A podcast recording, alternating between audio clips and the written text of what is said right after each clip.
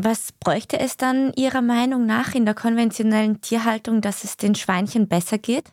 Wir brauchen, glaube ich, ganz dringend einen größeren Wandel in der Tierhaltung. Das ist sicherlich das Tierwohl ein ganz treibender Faktor, aber es gibt sicherlich auch ganz andere Faktoren, weshalb wir die Tierhaltung ändern müssen. Also es braucht einen Wandel und ich denke, momentan wird er auch von der Gesellschaft gefordert, gerade auch was das Tierwohl angeht. Ich denke, wir müssen ganz, ganz drastisch reduzieren. Also es sind einfach im Moment, es sind einfach viel zu viele Tiere.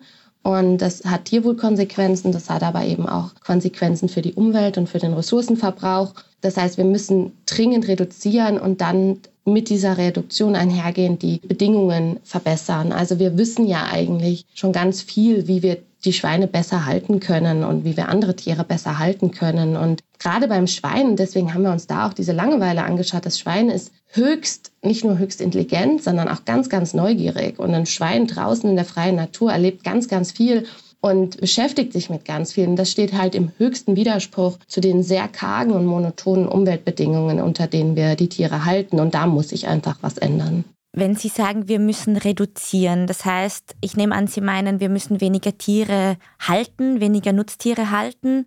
Das heißt auch im weiteren Schluss, wir müssen weniger oder sollen weniger Fleisch essen, nehme ich jetzt mal an. Wie soll sich das ausgehen? Also da hängen Existenzen dran von LandwirtInnen und auch die ÖsterreicherInnen, weiß man, die lieben ihr Schnitzel. Wie stellen Sie sich das vor, dass das funktioniert?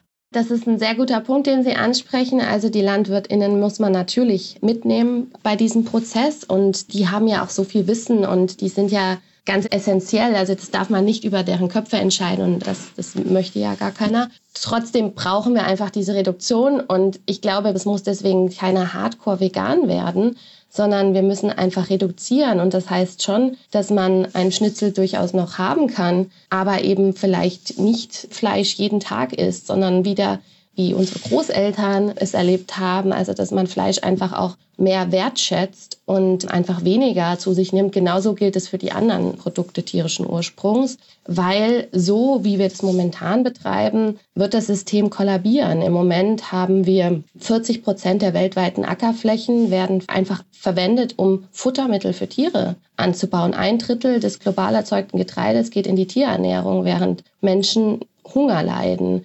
Also es gibt ja diese Bewegung quasi Feed No Food. Also alles das, was wir essen können, das den Tieren zu geben, ist im Sinn im Endeffekt nicht besonders sinnvoll auf Dauer gesehen. Und natürlich, wir brauchen Tierhaltung weiterhin. Zum Beispiel unsere Wiederkäuer, sie transformieren Gras, was wir nicht essen können, in hochwertiges Protein. Im globalen Süden gibt es Gegenden, wo kein Getreide angebaut werden kann, wo Tierhaltung definitiv sinnvoll ist. Aber die intensive Tierhaltung, die wir vor allen Dingen im globalen Norden haben, die ist halt sowohl mit den gesellschaftlichen Forderungen nicht mehr zu verbinden, als auch mit den Treibhausemissionen und dem Ressourcenverbrauch, der damit einhergeht.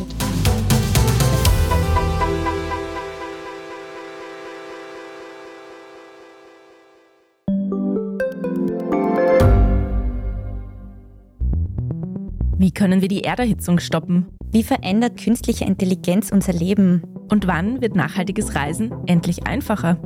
Um diese und viele weitere Themen geht es im Podcast Edition Zukunft und Edition Zukunft Klimafragen.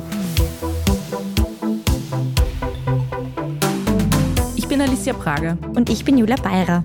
Wir sprechen über Lösungen für das Leben und die Welt von morgen. Jeden Freitag gibt es eine neue Folge, überall, wo es Podcasts gibt.